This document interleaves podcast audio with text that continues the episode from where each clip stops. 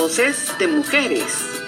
Territorio de comunicación feminista para la emancipación. Muy buenos días a las personas que nos escuchan el día de hoy. Vamos a estar compartiendo con ustedes un nuevo programa de Voces de Mujeres juntamente con la Asociación Feminista La Cuerda. Este, como hemos anunciado desde el día de ayer, pues hoy vamos a presentar la cuerda número 225 eh, y vamos a tener también otras invitadas. Entonces el, el, programa pues lo vamos a conducir, quien le habla, Verónica Sarvín, y está conmigo. Buenos días, eh, soy Ana Cofiño de La Cuerda, es un gusto estar aquí en Voces de Mujeres y con las compañeras invitadas. Buenos días, Tere, querida. Entonces, en ese sentido, este, vamos a iniciar ese programa que promete estar estar buenísimo y además un poco cargado. Eh, vamos a tener la primera parte a nuestras tres invitadas. Vamos a, a tener eh, la primera intervención con Teresa Sanic, le decimos muy cariñosamente Tere. Este, ella nos va a explicar eh, el nuevo año maya. Eh, queremos anunciarles que estamos ahorita en un periodo de un mes chiquitito, como se conoce, que son de cinco, de cinco días dentro de la cosmovisión maya. Eh, Tere nos va a hacer favor de explicar eh, qué significa esos cinco días, qué significa que viene un nuevo, nuevo año maya, ¿verdad? ¿Quién es el nuevo cargador? ¿Qué significa también el nuevo cargador para estos pueblos, para estos territorios, para nosotras, nosotros, para todos los seres vivos también, ¿verdad? Entonces, esa va a ser nuestra primera intervención. Luego vamos a tener a Alejandra Colón, que vamos a platicar con ella un poquito sobre esta campaña que seguramente ustedes ya, ya han visto en redes, que es Tengo Miedo GT. Y luego platicamos con Claudia Varías, este, que es la nueva presidenta de la Junta Directiva del eh, Colegio de Ingenieros Agrónomos de Guatemala. Entonces yo creo que con ellas tres tenemos la primera parte de conversación de este programa y más o menos a las diez y media pues estaremos entrando ya para presentar la cuerda. Nos va a acompañar en ese momento Silvia Trujillo que todavía no, no, no la tenemos, ya no tardarán en entrar. Y este, con ella vamos a estar platicando sobre el contenido de la cuerda y otros temas más ahí que, que, que esperamos sea de su, de su interés.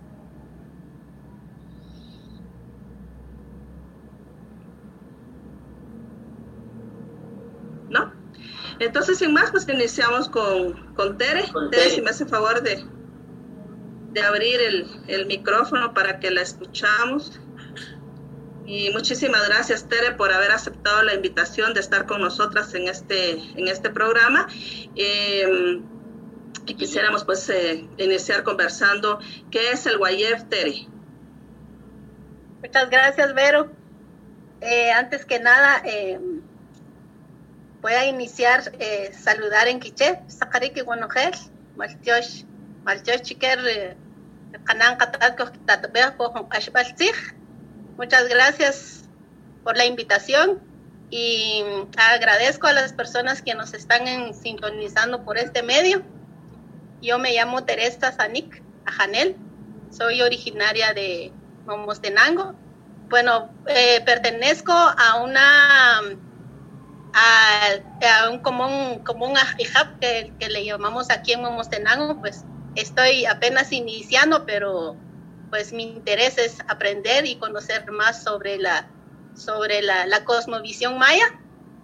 Y pues agradezco a, a, las compañeras que me han tomado en cuenta en esta, en esta presentación y pues también me van a disculpar si es que no me la, no me la estoy, no me la sé del todo, pero así es como se va aprendiendo.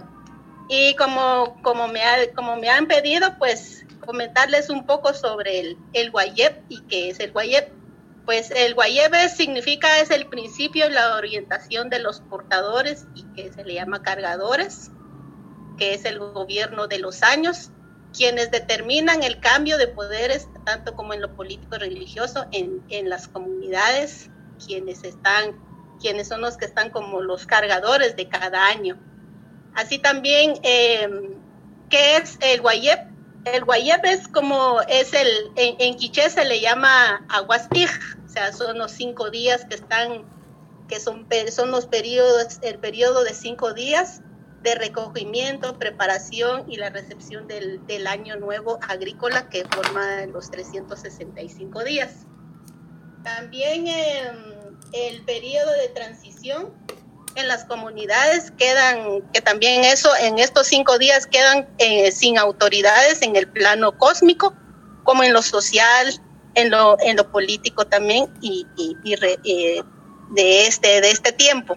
También es el periodo de inducción, sesión, eh, inducción y las sesiones permanentes y planificación del año nuevo para la, en la cosmovisión maya. También son los cinco días de traspaso que significa eh, las, para las autoridades salientes y entrantes, que son los que van, los que van saliendo y quienes son los que van entrando, como, como tomar la posesión de, del año siguiente que van entrando. Y conocer el, eh, para conocer el, los territorios, los que van saliendo pues entregan su, como su, su trabajo que hicieron durante el periodo del año y pues se les pasa toda la información. También es como la, moderación, la conducta humana de los cinco días, que también facilita las relaciones entre el, entre el cosmos en la humanidad, que eso también es, forma parte de todo esta, este, estos cinco días. Asimismo, propiciar las condiciones para, la, para reflexionar, y, la y renovar, la, renovar, decidir por las innovaciones de relaciones con el cosmos y también con la madre naturaleza en la vida social de, de todas las, todo lo que, que, forma parte del cosmos. También es como la cancelación de, de deudas pendientes que a veces uno queda, es como que está dejar limpio el dejar limpio, cerrar el año, cerrar el ciclo y empezar otro año sin deudas, digamos que eso es como forma parte de este de esta de estos cinco días especiales. Es la mm, también es la reparación y pedir como también pedir disculpas si hay hubieron errores que uno pues independientemente a veces uno comete errores, entonces eso también forma parte de eso y que a veces pueden haber eh, conflictos entre familiares, linajes y también como con, vecinos, que eso también eso es una de las, uno de estos, esto aquí hay que hacer en los cinco días. También eh, el otro, el otro punto que, que también se ve y que eso es lo que se, se, se, se hace, es que cada familia prepara una comida especial para, para la familia y eso se tiene que preparar y ver y, pues compartir con, con, la familia. Y también es como limpiar, limpiar la casa, ordenar eh, lo, para recibir el otro año que viene. Y eh, eh, otro punto también es como ir a ir a ir a, visitar las tumbas de los de los de los muertos, que también eso es otra como ir a agradecer a las abuelas y los abuelos que ya que ya que, siempre están con nosotros, pero también forman parte de esta, de este, de este, de estos cinco días. También para, y bueno, para recibir el año nuevo, eh, la comida especial que se prepara es el atol, el atol preparado con pepita de zapote, que ese es algo que, que esa es la costumbre, digamos, que eso es lo que se prepara para recibir el año nuevo. Y, y, y pues, ¿qué, ¿qué significa el atol? El atol significa, eh, eh, eh, es el, recordatorio de que también somos, somos, somos personas de maíz, porque el atol es el, el, el, el atol de, de, masa y que eso es como para recordarnos que somos personas de maíz y que eso es nuestra fuerza, nuestra, nuestras energías para, para, para, cada ser humano. El, la otra, eh, eh, ¿Qué acompaña el atol? Acompaña los tayuyos, que esto también es una comida que se prepara. El tayuyo es la masa y, envuelto con el frijol, que significa es la es la cómo es la vida y el tiempo. El tayuyo significa, eh, o sea, la, el tayuyo, el símbolo de esto es que el, el tiempo y el ciclo de la vida donde inicia y pues no tiene fin. Ese es una, un ciclo que va, que nunca tiene fin para, para, para el ser humano. Y el otro punto también es que se, los tayuyos se comparte con, los, con, la, con las aves. Se comparte con las aves. Eh, el significado esto de compartir con las aves es que para que el, el eh, pues como todos sabemos, eh, cuando empieza la, la, la, cosecha, pues las aves, eh, las ardillas, las, la taltuza o los conejos siempre están ahí al pendiente de la, de la cosecha porque también ellos tienen hambre. Entonces el símbolo es que se, le, se prepara los tayuyos, pues se le va a ir a, se va a ir a colgar en los árboles para que pues hay que mencionar los nombres, llamarlos para que ellos también se comparte con ellos que es parte del, del cosmos, de que ellos también tienen una vida y pues hay que darles alimento. Entonces se llama, pero para esto, pues es lo que yo he, he, estado aprendiendo, es de que quienes hacen esta tarea son los niños, los niños, porque los niños tienen la habilidad de colgarse en los árboles y pues se les da los tamalitos, los tayuyos, cuelgan en los árboles para que ellos, para que las aves y que ellos también compartir con ellos, no solo el ser humano come esto, sino que también los animales puede eh, tener esta, esta, esta alimento, ese alimento también.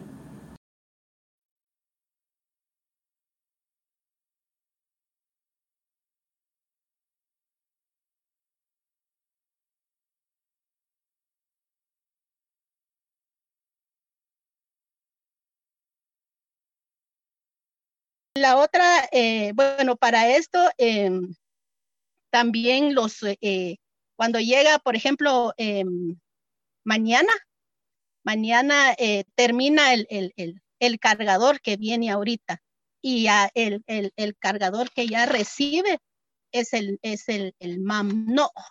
El mamno es el que, que va a tomar su posesión y para recibir el, el, este año eh, digamos, cuando termina esto a medianoche, mañana, es que esto va a terminar mañana, eh, termina, eh, para esto es que, que la, la, la pues, los abuelos y las abuelas, esta era, es la costumbre de ellos, va, de que, de que se amarra cuando llega la medianoche, se, se, se comparte el atol y los tayuyos y mm, entonces también para esto es que los, los, se amarra, se amarra eh, eh, nueve hilos color rojo en la mano, en la mano izquierda y también nueve hilos en la, en la mano. Ya sea, o sea, en la mano izquierda, si se coloca en la mano izquierda los nueve hilos y también a la, a la mano y al pie derecho se puede colocar los nueve hilos y esto simboliza la energía positiva y la prosperidad y el bienestar para seguir el otro año. Y esto es como el, es, es la, como le repito, que es la, recibir las energías de este año y, y, empezar con otro año que todo va bien. Y esto es más, eh, se hace esto también en especial a los niños que, que, que, a veces son más, eh, son muy frágiles y débiles. Entonces esto hace a que los, a que los niños también tengan una, una energía positiva. Em, pues esto es lo que, bueno, el, el, cargador que va, que va a empezar a regir el otro año es el, el, el, el y que esto, sin, que, ¿qué significa el mamnoj? Es que, que todas las ideas, los conocimientos que todos tenemos que tener y pues tomarlas, que es lo que nos va a regir para el otro año y ya terminamos un año, el, el mam, ¿eh? pues ya empieza a recibir el, el y pues esas son, son las como las, las costumbres, pero también no, ya no se hace esto en, en, en varios lugares, que cada vez se está perdiendo la costumbre, que es lo que tenemos de las abuelas y los abuelos. Y como les repito, eh, yo formo parte de una, de una asociación aquí de momos, de, que, que, es el Común, común Ajijab.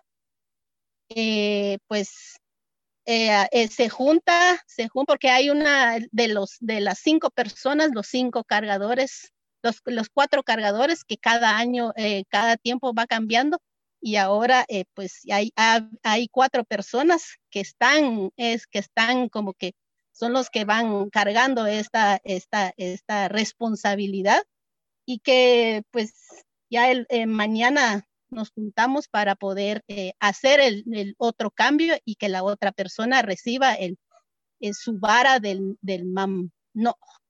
Entonces, este es una, como un año son días muy especiales y que, pues hay que hacerla y, pues que eso es una, es, es, un, es, son, son temas muy importantes y que hay mucha gente no, no, no lo conoce y pues nos vemos, de, todos deberíamos de, entender y, conocer, pero también, pues tampoco es que yo me la sé de toda, pero lo que voy entendiendo, lo que voy captando es lo que yo estoy compartiendo con ustedes. Pues eso es lo que Muchas gracias, Tere. Precioso, hermoso, de verdad, este, la recuperación de todos estos conocimientos, de todos estos saberes, de todas estas eh, interpretaciones que hay sobre el tiempo, ¿verdad? Que también nos bota de nuestra cabecita y de nuestras prácticas, pues la existencia de un solo tiempo, ¿verdad? Quien le hemos llamado, digamos, para entenderlo, tiempo occidental. Eh, sabemos que hay otros tiempos, ¿verdad? Lo tienen también el nuevo, creo que se acaba de celebrar el nuevo año chino, me parece, si no estoy mal.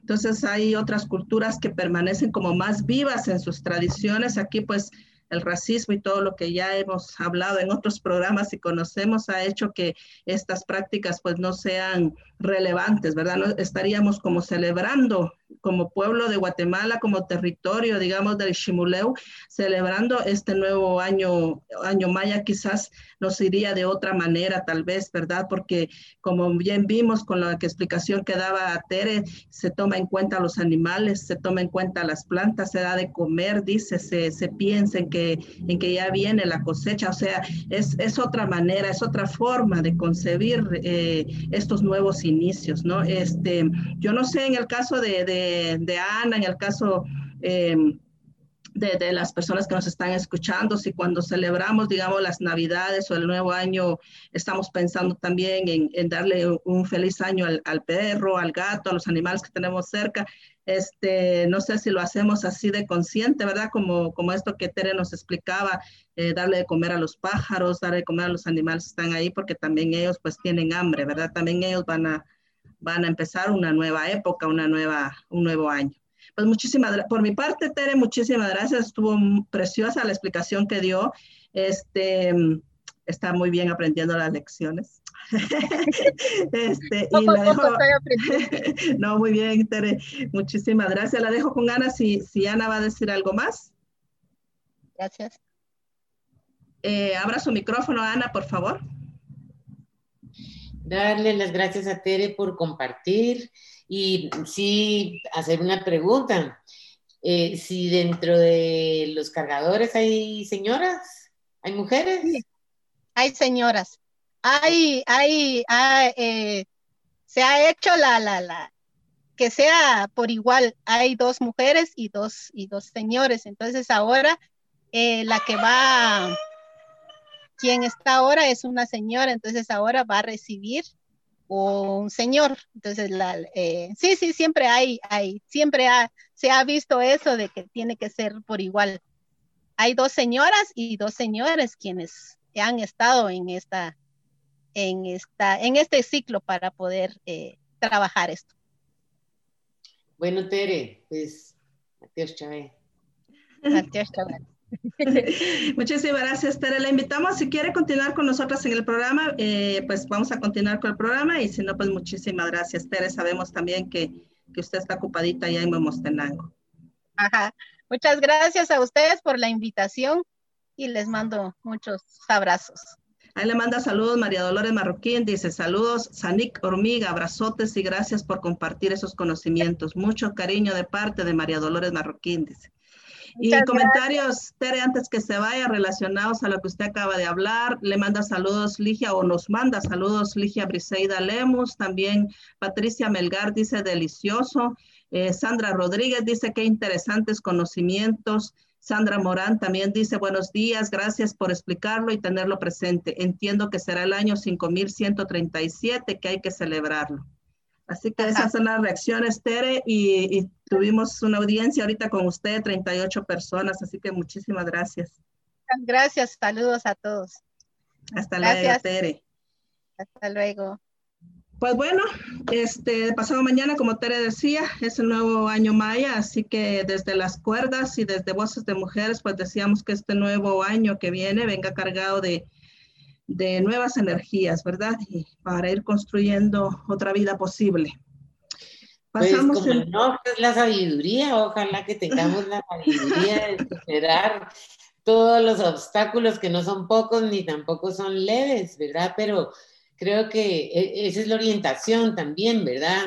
De, usar un poco más este, nuestra saber, nuestra inteligencia, la luz, etcétera. Y eso que a veces también, ahorita que Ana está diciendo, ya vamos, ya vamos, Ale, eso que Ana está diciendo ahorita también, eso de la intuición también, ¿verdad? Que a veces lo, a veces hay mucho conocimiento en la intuición y, y, también otras miradas nos han dicho que eso de la intuición son babosadas o no hay que creer, ¿verdad? Entonces, por ahí vamos también. Pues sin más, pasamos al segundo tema que es con Alejandra Colón. Muchísimas gracias por estar aquí, Ale, por haber aceptado la invitación de, estar en nuestro programa en Voces de Mujeres, Radio Feminista, este, para la emancipación. Eh, queremos conversar con ustedes un poquito sobre la campaña esta Tengo Miedo GT, que se está hablando mucho en redes sociales.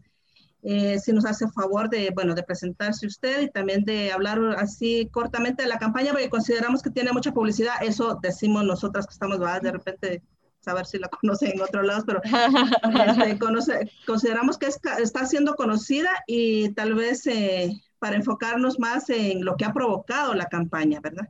Gracias, Ale, buenos días. Pues muchas gracias por la invitación, queridas Vero, Ana, que siempre me encanta platicar con ustedes y gracias también a Claudia y a, Tere por compartir el espacio conmigo. Es un, un, honor y un orgullo estar aquí con ustedes.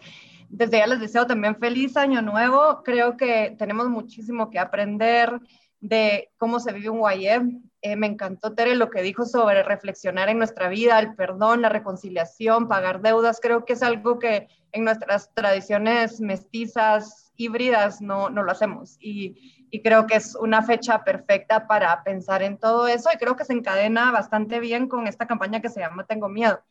Em, esta campaña para desmitificar eh, lo que viene, y lo digo un poco en chiste y un poco en serio, no está financiada ni por Soros, ni por Bill Gates, ni por la derecha, ni por la izquierda, ni por el Papa, ni por la Iglesia, ni, ni por nadie. Realmente es un esfuerzo de unas cuántas mujeres a las que yo simplemente estoy apoyando, o sea, yo no estoy en el cerebro detrás de esta campaña, sino que son algunas mujeres hartas de la violencia y hartas del hecho de que, de que hasta se nos ha negado la, posibilidad de decir que, tenemos miedo, que tenemos miedo al salir, tenemos miedo por nuestras hermanas, por nuestras colegas, por nuestras sobrinas, por las mujeres que trabajan en espacios rurales y se tienen que desplazar y no sabemos si van a llegar del punto A al punto B, por las periodistas, por las que denuncian, por la abuela de Sharon que fue asesinada en Melchor de Mencos la semana pasada, una mujer activista en una narcozona espantosa. Y, eh, y entonces la campaña se lanza y yo simplemente lo que hice fue compartirla con todas las mujeres que tenía en mi lista de, de, de en, mi guía, en, ¿cómo en mi directorio de WhatsApp, que imaginé que no iban a recibir esto por otras vías. Y, y lo que es interesante es que em, han habido diferentes reacciones. Por un lado, mujeres que generalmente no se suman a estas denuncias por violencia han reaccionado de manera muy positiva han reaccionado identificándose con el tema del miedo, viniendo de diferentes extractos y de diferentes orígenes y experiencias. Y creo que es porque lastimosamente el miedo sí es un sentimiento en común. Luego, eh, también he tenido reacciones interesantes de, de jóvenes activistas, sobre todo eh, de, chicas de, de, una generación, digamos, que nació en los 90, inclusive en los 2000, señalando que reconocer el miedo es mostrar debilidad y, me he puesto a pensar muchísimo en cómo Occidente y el patriarcado nos ha impuesto una dicotomía que es falsa. Es decir, somos valientes, pero también podemos tener miedo. Eh, y en nuestros cuerpos y en nuestros espacios, al menos hablando de mi experiencia, convive todo todos los días. Todos los días tengo calculo mis salidas para asegurarme de que no me voy a exponer demasiado, pero al mismo tiempo salgo, salgo y paso enfrente de 17 hombres que de aquí a la panadería me van a decir cosas soeces, me van a ver las tetas, me van a ver las nalgas, eh, van a insinuarse, pero de todas maneras salgo y de todas maneras siento miedo y de todas maneras siento cólera y de todas maneras soy activista y de todas maneras soy investigadora. Y creo que esta campaña ha abierto las puertas también a esa conversación. Entonces, eh, la veo como una oportunidad para mostrarle en la cara a la gente que el miedo es real y que el miedo genera sufrimiento y que el miedo genera estrés y en un país en donde la salud pública no existe, la salud pública mental aún menos. Y entonces, ¿por qué no reconocer el miedo? Yo me posiciono en esta campaña recordando mi infancia en los años 80, en donde yo aspiré el miedo de mis padres, el miedo de mi madre en los retenes de policía, en, en, en todos los espacios en donde existiera la autoridad del Estado en los 80, yo aspiraba el miedo y crecí con miedo y somaticé el miedo y fue hasta que encontré espacios de terapia que pude sacar ese miedo de los 80. Entonces yo pienso, si no reconozco mi miedo de que me ataquen simplemente por ser mujer, por ser mujer que opine, que haya hombres que me quieran violar para demostrarme que ellos mandan, para demostrarme que me pueden controlar. Si no acepto ese miedo, ¿qué, ¿cuáles van a ser las consecuencias, no solo en nuestra salud mental e individual, sino colectiva? Entonces, por ahí va un poco la cosa. Y como habrán visto el día de hoy, el hashtag que sigue es, es normal, es queremos normalizar una nueva posibilidad. Es normal salir a la calle.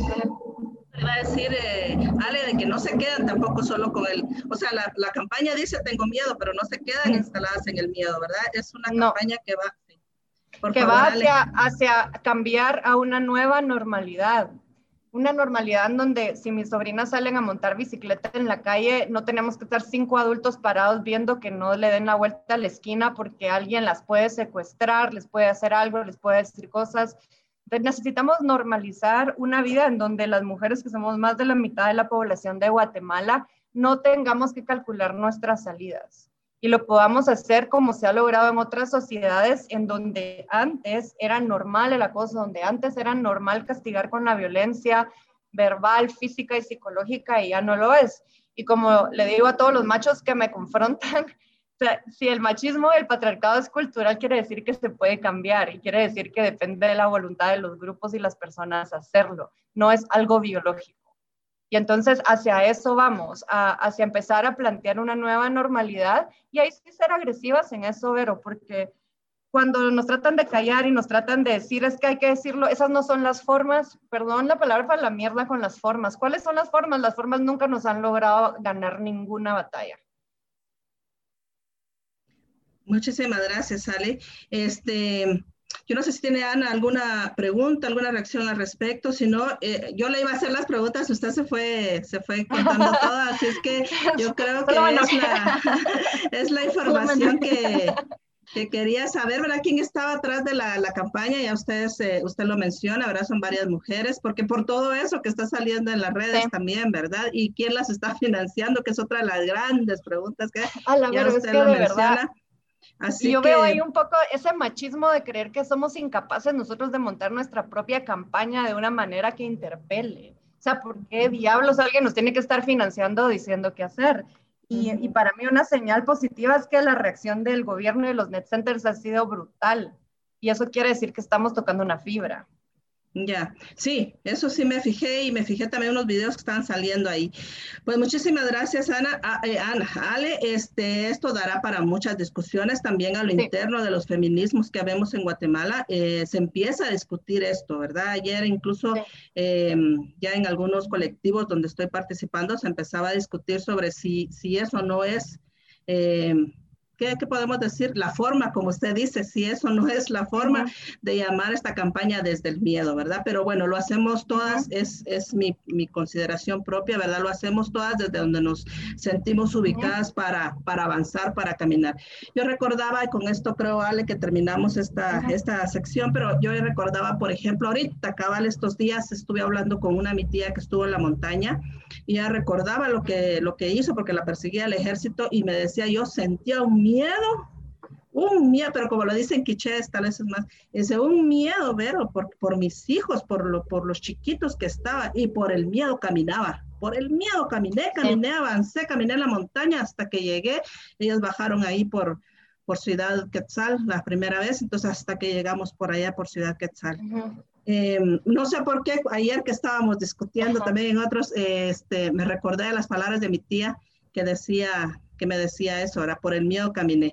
Desde donde podamos movernos, sale, yo pues eh, recibimos la, la, campaña y estamos eh, a nivel personal pues apoyando, ¿verdad? Y ya discutiremos después filosóficamente si nos movemos desde el miedo, de dónde, pero bueno. Ahí está. Y desde muchas energías, gracias. Yo sí creo que, que, que, que sí tenemos que prestar atención a la imposición de una dicotomía porque las dicotomías fragmentan. Entonces, en la medida en que hablemos de ellas, vamos a empezar a soltar amarres que probablemente son innecesarios hoy en día. Muchísimas gracias, Alejandra. Muchas gracias. Y saludos ahí a las que estén atrás, a las compañeras que están atrás de toda la campaña. Muchísimas gracias. Gracias, se los diré y gracias a los demás.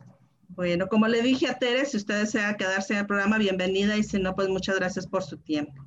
Aquí me quedaré escuchando hasta mi siguiente reunión. Abrazos. Gracias. Gracias, igual. Voy a estar un rato. Ah, bueno, Tere, ay, qué bueno, está por ahí la Tere también. este, pues nada, sin más, pasamos al, a la otra invitada. Ahí sí que para ir normalizando, me voy a agarrar de las últimas palabras que hablaba Alejandra, ¿verdad? Este, para ir normalizando, digamos, esto y que no sea como la excepción, esto que vamos a presenciar, presentar ahorita, ¿verdad? Como lo estamos presentando y viviendo, ¿verdad? La primera mujer en ocupar el cargo de presidenta de la Junta Directiva del Colegio de Ingenieros de Guatemala, de Ingenieros Agrónomos de Guatemala. Así que les presento a la ingeniera agrónoma Claudia Varías. Este, buenos días, Claudia. Muchísimas gracias por haber aceptado la invitación de, Voces de Mujeres y de la Cuerda de estar con nosotras, ¿verdad? Para que ya normalicemos que las mujeres también llegamos a estos cargos. Este, empezar un poquito con usted para que haga favor de presentarse y luego también para decir qué la motivó para lanzarse a, a esta, ya yo no sé si aventura decirle, ¿verdad? Pero a este cargo y que afortunadamente ganó y después pues vamos platicando otro poquito más con usted. Muchísimas gracias, muy buenos días, la verdad, eh, Vero, que me siento muy animada y muy apreciada de que me hayan invitado a este espacio. Yo sé que es, es un espacio de, de, exposición y de lucha, al final de cuentas, ¿verdad? De luchas que no son solo de una ni de otra, sino que de muchas que estamos en diferentes lugares haciendo nuestro aporte para que el sueño de la igualdad no sea un sueño, sino que sea una realidad y una realidad necesaria en, en cualquier lugar del mundo y en cualquier edad que tengamos. Entonces, eh, me siento muy, te digo que me siento muy apreciada, muy querida de que me hayas invitado y mucho gusto de, de saludar a Ana y a las otras eh, colegas que estuvieron antes eh, que mi persona, ¿verdad? Me pareció muy interesante y, y, cuando exponían lo de Guayeb y lo de Tengo Miedo, decía yo, ahí hay muchas similitudes dentro, digamos, de una experiencia personal que ahora voy a tener el, gusto de compartir. Y, y, te digo, yo soy ingeniera agrónoma egresada de la Facultad de Agronomía de la Universidad de San Carlos de Guatemala, en el campus central.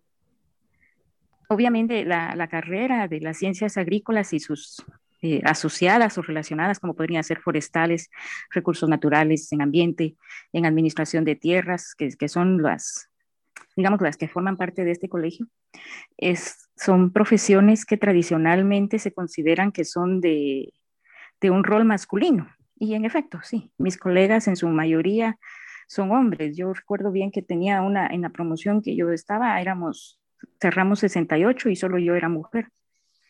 Entonces sí, es, son profesiones bastante masculinas. Y la verdad es que mi participación yo diría que obedece a dos cosas. Uno es el que con mujeres, otras mujeres ingenieras agrónomas con las que participamos, que por cierto yo escuché ahí que mencionabas a Alicia Briseida, es una colega también eh, muy comprometida por este tema de la igualdad y, y el empoderamiento. Entonces nosotras veníamos junto con la ingeniera Delia Núñez, eh, Lili Orozco, Carolina Medina y otras más.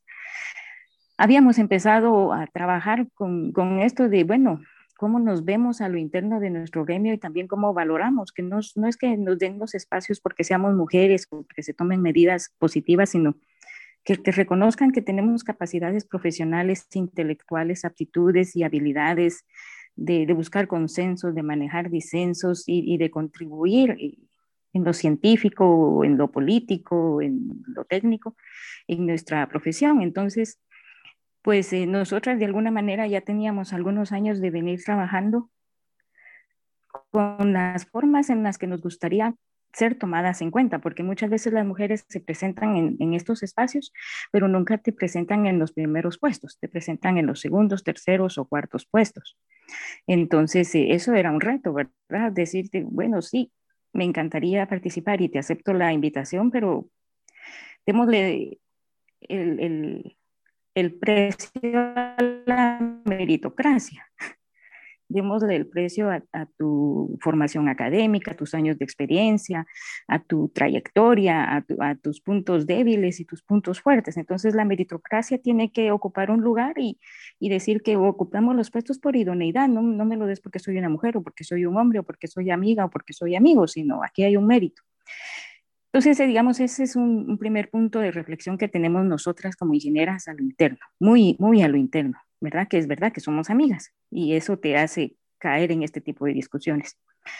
Luego hay un grupo de colegas, hombres en su mayoría, que me, me, dicen, mira, van a haber elecciones, nos gustaría mucho que nos representaras.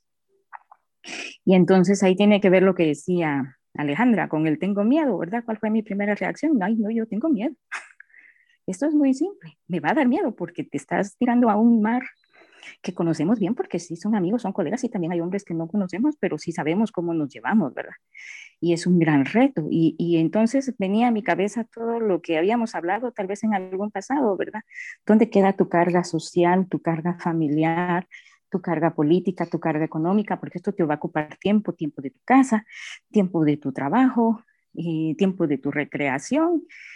Y entonces pues sí, mi primera reacción, tengo miedo y yo tengo que aceptar ahí que recibí mucho soporte de mujeres, realmente mujeres colegas y mujeres que no eran colegas y me dijeron, no, dale, porque si tú das un paso atrás, es un paso atrás que pierden las que vienen detrás de nosotras. Entonces, para mí no es un mérito mío, para mí es un mérito de todas. O sea, es una, es una manifestación de que Guatemala, a pesar de que nos cuesta muchísimo, va avanzando. Va avanzando y que los colegas van aceptando que, que tenemos las capacidades profesionales para mostrarnos. Y ellos sabían muy bien que yo les decía, es que me da miedo tantas cosas. Y me dijeron, no, es que no vas a estar sola, estás acompañada y acompañada en el sentido de, de, ser una, tener una solidaridad, una reciprocidad, un trato respetuoso, ¿verdad? Que es muy distinto a pensar, no, no es que vas a estar acompañada, vas a estar influenciada. Eso es, eso es una cosa, ¿verdad? Porque te pueden decir, no, es que ahí vas, pero yo te voy a influenciar y te voy a decir hacer A, hacer B, hacer C. Sin embargo, no, hemos constituido, yo pienso que un equipo bastante sólido, los colegas que van en la planilla, porque somos al final es una junta directiva, somos siete personas. Hemos logrado identificar y, constituir un equipo en planilla que nos complementamos de nuestra experiencia profesional, de lo que pensamos, de lo que sentimos y de lo que creemos. Y lo más importante es que tenemos un punto en común. Nosotros nos hemos ofrecido como parte de nuestro compromiso en el Colegio de Ingenieros Agrónomos dignificar los valores. Entonces, dignificar los valores parece un discurso que no tiene contenido, pero realmente tiene mucho contenido, porque ahí estás hablando de respeto, honestidad, transparencia, solidaridad, reciprocidad. Y bueno, todos los que estamos en la planilla tenemos ese compromiso y ese ha sido el punto que nos ha conectado, digamos, con, Gracias, con los colegas que votaron a nuestro favor. Perdón Gracias. si me extendí, pero estoy ahí. Gracias. No, está, está perfecto, Claudia. Y de, y de plano que vamos a tener que hacer un programa con usted y con Ale y con, también con, con Tere, porque es muy corto el tiempo. Y bueno, habíamos dividido el programa, como le expliqué, la primera parte con ustedes, la segunda entramos a la cuerda, ya está Silvia también aquí, este, para comentar y ya estamos sobre el tiempo, como efectivamente me avisó Ana. Así que de verdad, muchísimas gracias por la invitación. Qué bueno que pudo estar y también eh, la felicitamos desde voces, desde las cuerdas del nuevo cargo. Seguramente también la vamos a estar molestando ahí para ampliar a una entrevista más larga, como le digo. Muy interesante este, lo que ustedes nos estaba expresando. Ana, ¿hay algo más? Y saludarla, ingeniera, felicitarla y me encantan eh, las actitudes y la forma en que están trabajando. Y pues como dice Vero, esperamos poderle invitar de nuevo.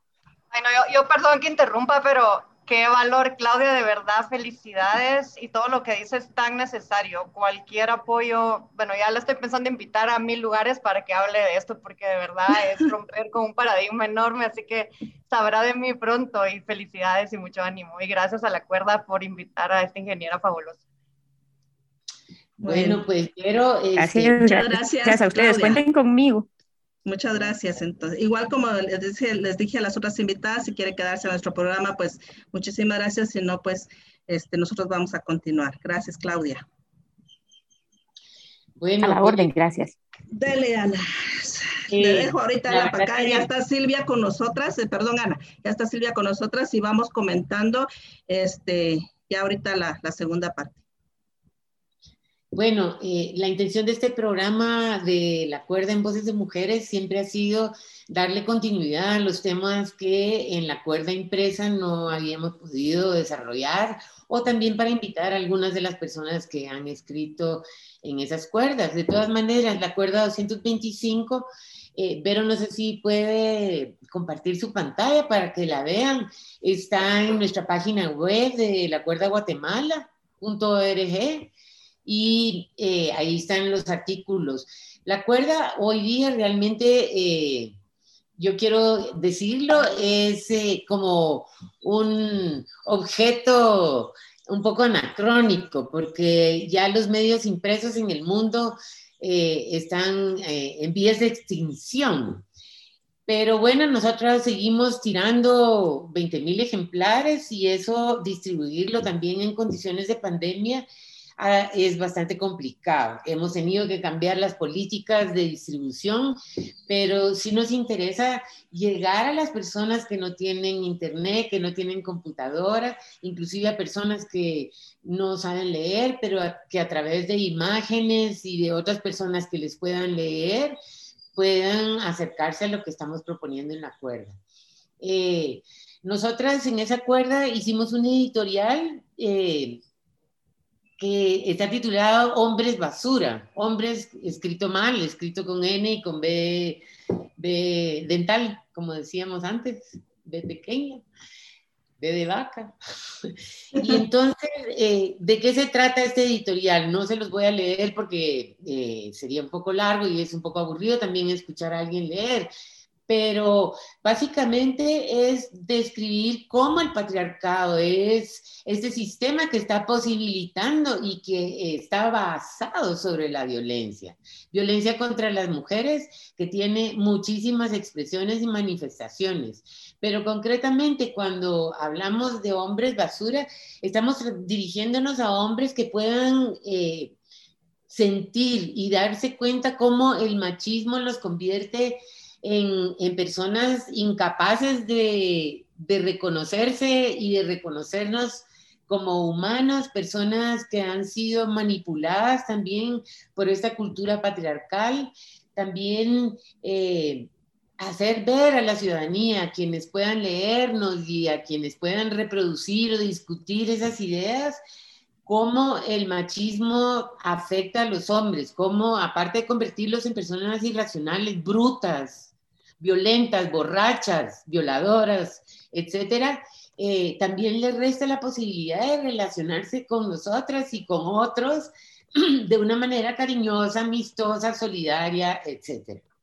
Eh, no me voy a detener más ahí, pero sí quiero decirles que están súper invitadas a seguir leyendo la cuerda. Vuelvo a repetir, está en la página web eh, de la cuerda eh, guatemala.org y eh, tenemos varios artículos interesantes. Nosotros tratamos cada vez de hacer visible lo que las mujeres estamos haciendo, cómo se está contribuyendo eh, desde distintas partes del país y desde distintos ámbitos a enfrentar esta cultura patriarcal y a ir creando esta cultura que las feministas eh, hemos tratado de impulsar a lo largo ya de varios siglos. Eh, una cultura de emancipación, como dice Voces de Mujeres, una cultura que nos permita vivir libres de violencia, que nos permita sentirnos seguras, que nos permita, y no solo seguras de que no nos van a, acosar o, a hacer cosas terribles, sino seguras, capaces de, decir, bueno, soy una persona, tengo dignidad, a mí no me interesa tener relación con personas que me descalifican, que no creen en mí, etc. Eh, yo creo que la concepción feminista que va desde lo personal hasta lo político sigue siendo una de las banderas más importantes que aparecen a lo largo de todas nuestras luchas. Y en ese sentido, eh, Eh, Silvia Trujillo está con nosotros, ella participó eh, escribiendo en el meollo, que es, digamos, una página, son dos páginas de la edición impresa en la que tratamos de tener distintos puntos de vista sobre un tema en concreto. Entonces, eso, y Trujis, este, yo solo quisiera volver después de que vos intervengas y usted también, Mivero, porque hay un artículo que a mí me parece que es fundamental que se conozca y es el que titulamos Alerta Depredadores en línea. Entonces dejamos esto en suspenso y le doy la palabra a mi Trujis, a quien saludo con esas sus canas que se ve tan guapa. Gracias, Ana. Hola, Vero. Hola, Ale. Hola, Claudia. Hola a todas. Hola, Silvita. Eh, qué gusto saludarlas y bueno, muchísimas gracias por haberme invitado. En efecto, el meollo de la 225, de la edición 225, que es la que se está presentando, eh, decidimos hacerlo sobre la bueno, abordar el tema de la violencia, no para quedarnos solamente en la parte de diagnóstico, que como ustedes saben, es, el diagnóstico sigue siendo muy preocupante, sino también para eh, tratar de poner en evidencia qué tipo de respuestas se han gestado desde distintas organizaciones, de distintos espacios para eh, enfrentarla, ¿verdad? En mi caso, a mí me, bueno, yo escribí justamente sobre la propuesta que se ha construido en la Asamblea Feminista durante muchos años. La Asamblea tiene muchos años de estar organizada, funcionando, creando contenido, creando pensamiento. Y, bueno, una de las primeras cosas que, que yo coloco ahí en, en, el, en el artículo es que, bueno, que recetas de mi parte no iban a encontrar, porque más bien lo que se propone es una invitación a pensar respuestas colectivas, a trenzar eh, respuestas colectivas frente a este problema gravísimo de la violencia contra nosotras. Entonces, por ejemplo, eh, ¿qué decimos? Eh, decimos, por ejemplo, cómo empezamos desde lo cotidiano, desde lo más concreto, desde los espacios más cercanos donde estamos a enfrentar las violencias que, son, son sutiles, es decir, no son tan explícitas, pero están tan normalizadas que no concebimos como violencia.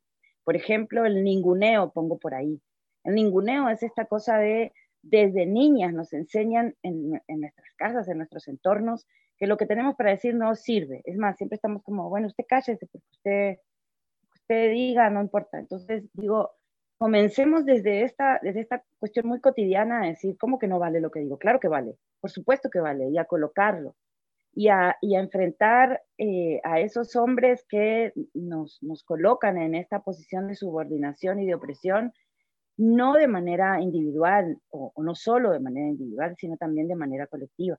Yo hago mucho hincapié en la necesidad de organizarnos, eh, insisto, desde nuestros espacios de participación, de militancia y desde nuestras familias, para enfrentarnos cotidianamente a, la violencia, porque creo que, bueno, mientras vivamos en un Estado de derecho, y son como 52 comillas la que pongo ahí, eh, el Estado tiene la artísima obligación de garantizar nuestra seguridad, pero no lo hacen. O sea, no lo hacen. Las instituciones, en lugar de garantizar la seguridad, nos violentan. Y ahí tenemos lo que pasó el 25 de noviembre con un, con un ministro de gobernación que manda a golpear a, las mujeres, a la gente. Entonces, es decir, eh, mientras logramos que ese Estado responda, ¿cómo nos organizamos de manera cotidiana, de manera colectiva, para, eh, para enfrentarla, como por ejemplo hablamos con personas que son como importantes en la comunidad, que tienen un rango, eh, y no solo me estoy refiriendo a autoridades desde la cosmovisión occidental, sino, no sé, por ejemplo, hablar con comadronas, hablar con Asquij, para que se, también se, comprometan junto con nosotras eh, a, ir colocando todo el tiempo esta discusión, ¿no? Eh, y retomando justamente lo, lo, que decía Ale al inicio, ¿no? Creo que campañas como esta eh, lo que hacen es justamente ponerlo en debate. Y yo le doy mucha importancia justamente a, a esto, en todos los espacios donde estemos. Yo lo hago desde, la, desde el aula de la universidad, desde mi trabajo en la cuerda, pero desde donde estemos, coloquemos el punto. Y si les molesta, porque nos suelen decir otra vez hablando de violencia, pues hasta que no quede una sola de nosotras que eh, deje de ser violentada, vamos a seguir hablando y colocándolo, poniéndolo, poniéndolo, poniéndolo. Entonces, un poco por ahí va el artículo, es una invitación a que, a que lean el meollo y a que, pues eso, sigamos esta, esta conversación. Gracias, Silvia. Yo quería referirme antes de darle la palabra a Ana, este, a los mensajes que, agradecer a los mensajes que estamos recibiendo en Facebook, este, Olga Villalta, Patricia Melgar, Carmen Reina, Anabel Acevedo, Ana Silvia Monzón, otra vez Ligia Briseida, y quería invitar también, eh, eh, ahorita que leí las felicitaciones a, a Claudia Marías, que se dé una vueltica por el, por el chat del Facebook del programa para que vea que también está Lizeth Montenegro, Carmen Reina, Sandra Rodríguez, Federico Afre y Anabela Acevedo felicitándola por su nuevo cargo, ¿verdad? Eh, nos comprometemos, hemos leído con atención sus comentarios, hay recomendaciones también de tratar el miedo desde otras... Uh, desde otras formas, desde otras miradas. Olga Villalta está diciendo que hasta ahora no ha escuchado las entrevistas que abordemos sobre la raíz de la violencia contra la mujer este, y otros comentarios que, que nos están haciendo también al respecto. Entonces, muchísimas gracias a las personas que se han comunicado con nosotras a través del chat de Facebook y también a las personas que nos están sintonizando. Anita. Abra su micrófono, por favor.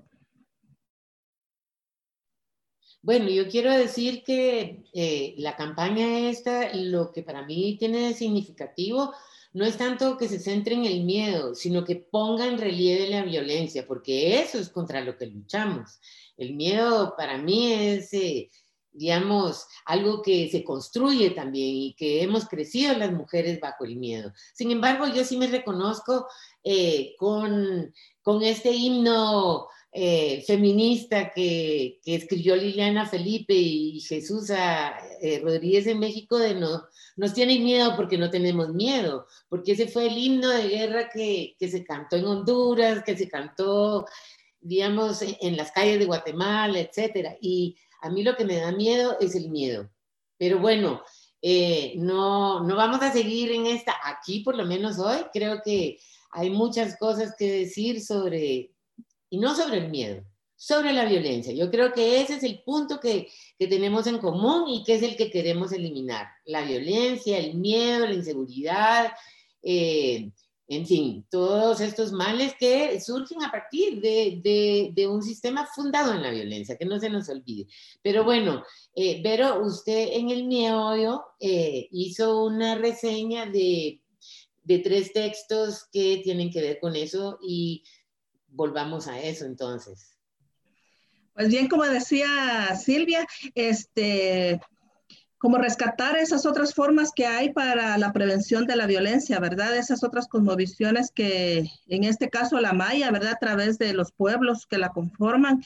Yo estuve, escribí, yo escribí este artículo eh, partiendo de tres, mm, de tres documentos metodológicos que fueron hechos por organizaciones de mujeres, dos de ellos Quechí, y mm, uno de ellos, eh, Cachiquel, si no estoy mal, ya, hasta se me olvidó, pero uno sí, que, que, escribió una organización que se llama PopNog y las otras dos son mujeres que chicas escribieron estas organizaciones, una de ellas las mujeres Shkik, precisamente las que están en Petén, y la otra escribieron una, un grupo de mujeres quechí, este, como asesoras, digamos, se le llamó al Centro de Salud de, de, de Alta Verapaz. Esos eh, documentos lo que recogen pues es, es cómo prevenimos la, la, violencia contra las mujeres desde la cosmovisión maya. Y dan como énfasis o ponen énfasis en los principios que tenemos dentro de la cosmovisión maya y cómo los hacemos vida, ¿verdad? No solamente en el discurso porque se oye bonito, sino cómo los llevamos a la, a la realidad y los hacemos vida para poder hacer otra vida distinta. Digamos, uno de los principios que, que, que ellas promocionan, digamos, es el, es el, el consejo, por ejemplo, la escucha también, es otro principio, respeto también, ¿verdad? Entonces, este, cómo saber eh, pedir consejo cuando cuando estamos este, eh, teniendo algún problema o, viviendo alguna situación, cómo poder hacer, eh, buscar ese consejo adecuado, poder escuchar y poder, poder discernir, ponernos a pensar sobre las cosas que estamos haciendo en nuestras vidas.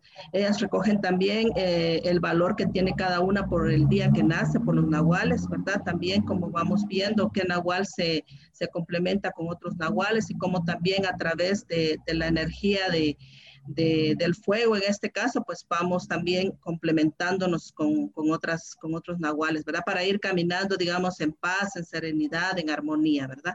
No se niega que no existan los conflictos, pero sí se rescata, digamos, esas otras prácticas.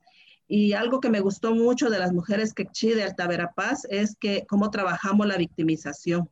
Eso decían es que es una cuestión muy importante, la victimización en que las mujeres, este, eh, recurrimos a ella porque hemos aprendido, así que hemos aprendido a, utilizarla para nuestro beneficio, también ese reconocimiento, dicen ellas, ¿verdad? De, de, reconocer que tanto nos ha servido la victimización también a nosotras las mujeres para, para conseguir algo y que desde ahí no podemos no podemos transformar eh, hacia otras relaciones. Entonces, trabajar la victimización eh, que tenemos las mujeres también es muy importante para, y conocer la historia también, ¿verdad? Porque eh, ellas rescatan mucho que esto de la violencia contra las mujeres, pues no es una cosa suelta, aislada, ¿verdad? Sino que tiene que ver también con la historia de violencias y, y colonización y racismo que tiene este, este país.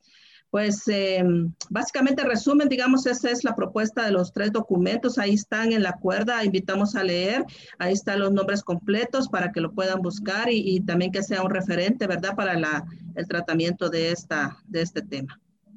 Gracias, Midero. Eh, insistimos, ¿verdad?, que vayan a la cuerda, pero yo quisiera llamar también la atención porque en esa cuerda 225 se publicó un documento que se elaboró como resultado del encuentro Semillas Feministas en Iximuleu.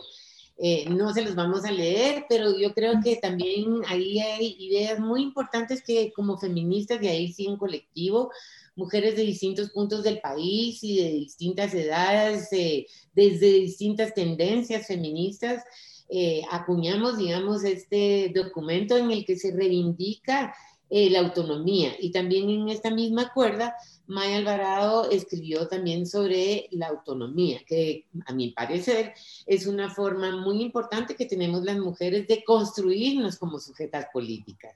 Entonces, eh, yo hago una invitación, otra invitación, a que lean la cuerda, porque aparte de ese comunicado está este artículo que a mí me gustaría como verlo reproducido en distintas escuelas, en distintos lugares, que es una llamada de atención a las personas que tienen jóvenes y niños cerca para poner una alerta, porque en realidad eh, esto que nos está permitiendo transmitir este programa de radio estas plataformas conlleva muchísimos riesgos para personas ingenuas o inocentes o, o desprotegidas, ¿verdad? Desprevenidas. Y pues hay muchas maneras en que se están conociendo casos en que niñas y niños eh, son eh, objeto de la trata a través de estas redes. Entonces, y de chantajes y de, ha habido muchas historias y nos parece que es importante que eso se sepa, ¿verdad? Eh, creo también que ustedes podrían ver en la cuerda, hay un artículo escrito eh, sobre la pandemia, ¿verdad? Que no, no podemos obviar. Es un artículo que habla de las distintas formas de, de resistencia y de luchas por la dignidad que hay en el país. Y aquí eh, se habla de, de, la situación concreta eh, desde la perspectiva de Ruth Tánchez yo invito pues a, acercarse a la cuerda y, ver qué, cuáles son esos planteamientos que las feministas están haciendo, que las mujeres están eh, haciendo en distintas partes del país. Gracias, Ana. Este, Ay, por estar viendo, el, controlando el Facebook, ya también se bolas yo aquí. este, gracias, Ana. Eh, y también yo, eh, hay otro artículo también que se habla sobre la, la, vivienda que escribió también Silvia Trujillo. No sé si quieres comentar sobre ese, ese artículo, Silvia, si hay algo que, que se te quedó afuera, digamos, de ese tema que, que a mí me preocupa mucho porque eh, el tema de la vivienda tiene muchas aristas. Aquí vos, bueno, vos y yo vivimos eh, cerca y vos sabés lo que ha significado, digamos, todo ese desarrollo de vivienda que se está creando aquí, ¿no? Eh, en estas zonas, pero también hay otras viviendas donde hemos trabajado cuando yo en la cuerda, ¿verdad? Que hemos ido a otros lugares donde, pues la gente le dice vivienda, nuestros estándares, Silvia y yo, desde nuestros privilegios, tal vez no lo llamaríamos vivienda, ¿verdad? Este, y, otras cuestiones, ¿verdad? Entonces, no sé si quieres hablar un poquito sobre eso. Eh, sí, gracias Vero por, por, retomarlo. Realmente es un tema muy importante. En primer lugar, destacar que históricamente ha sido una lucha llevada adelante por mujeres. Em, en, ese, en ese artículo yo rescato la experiencia de mm, Margarita Valenzuela, quien además ha sido criminalizada, está todavía criminalizada por su lucha de hecho, tenemos pendiente una entrevista con ella para darle continuidad justamente a ese artículo. Y em, la lucha que están dando mujeres en eh, aglutinadas, ya les voy a decir disculpen porque se me olvidó en este momento el nombre de la, de la organización, pero que están llevando a cabo em, hace rato una lucha tanto en Villanueva como en Zona 6 y que eh, Plataforma urbana, no. Plataforma urbana, sí, perdón, eh, una disculpa a las compañeras.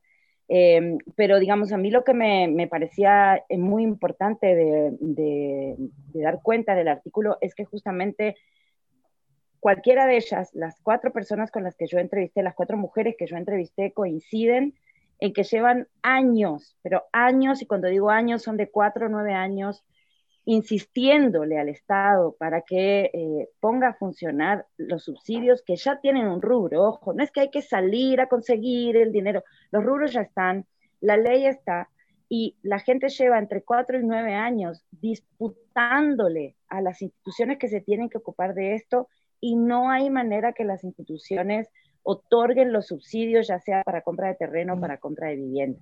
Ya comentaba Sandra Morán ahí que eso de los proyectos de vivienda es un espacio de corrupción terrible, dice.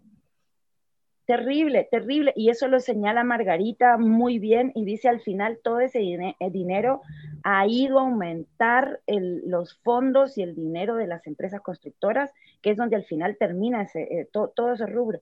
Entonces es terrible porque tenemos un déficit de más de dos millones de viviendas eh, y déficit que hay que entenderlo cuantitativa y cualitativamente. Yo lo explico ahí en el artículo, porque digamos, hay gente que dice, sí, tengo vivienda, pero es en efecto lo que tú decías, ver en qué condiciones estamos pensando la vivienda. Y, y bueno, es absolutamente vergonzoso que las instituciones estén, que sirvan para hacer un, nudo, un nido de corrupción y que la gente siga teniendo que ver cómo se las arregla de manera individual. Es oprobioso y es algo a lo que por supuesto hay que darle, hay que darle seguimiento. Gracias, Silvia. Pues eso también es violencia, ¿verdad? Otra forma de violencia. Absolutamente. Estamos ya sobre la hora, Lanita, vamos terminando. Muchas gracias, Silvia, por haber estado y, darle otra dinámica aquí a la presentación de la cuerda. Volvemos a invitar que la, que la lean, la busquen ahí en la página web de la cuerda. Está súper interesante. Eh, efectivamente, como dicen algunos... Mm, comentarios aquí que están buenísimos todos los temas de la cuerda. Muchísimas gracias o del programa. Muchísimas gracias por esos comentarios que nos ayudan también a seguir con estas conversaciones. Bueno, pues eh, yo aprovecho para recordarles que estamos viviendo unos momentos eh, terribles en los que está en riesgo no solo el futuro de la juventud, sino nuestro presente. Y como dice Silvia, es importante organizarnos para evitar que la impunidad eh, nos ahogue a todos. Y bueno, eso cada quien sabe cómo y desde dónde lo puede hacer, pero sí es importante eh, revitalizar nuestro espíritu eh, rebelde y, juntar fuerzas. Yo creo que desperdigados como hemos estado durante tantos años, igual vamos a seguir en las mismas. Así que mi mensaje para el Guayem no, no es de que sean felices, sino de que luchen. Muchas gracias, Ana. Recordarles eh, a la audiencia que ahora estamos todos los días de la semana eh, por Voces de Mujeres este, a las 10 de la mañana. Vamos a estar lunes, miércoles y viernes siempre por el Facebook Live de Voces de Mujeres y las otras redes que tenemos. Y vamos a estar martes y jueves por eh, transmitiendo juntamente con FEJER. Igual vamos a transmitir también en nuestro Facebook Live de la de la de voces de mujeres. Así que van a tener voces de mujeres a partir de esta, de esta semana todos los días a las 10 de la mañana.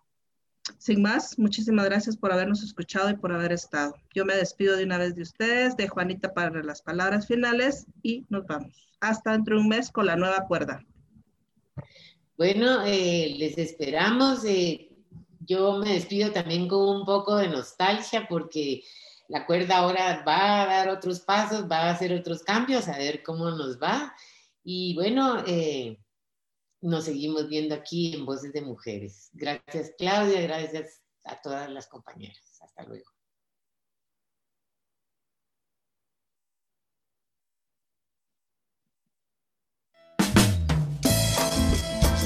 Voces de Mujeres. Territorio de comunicación feminista para la emancipación.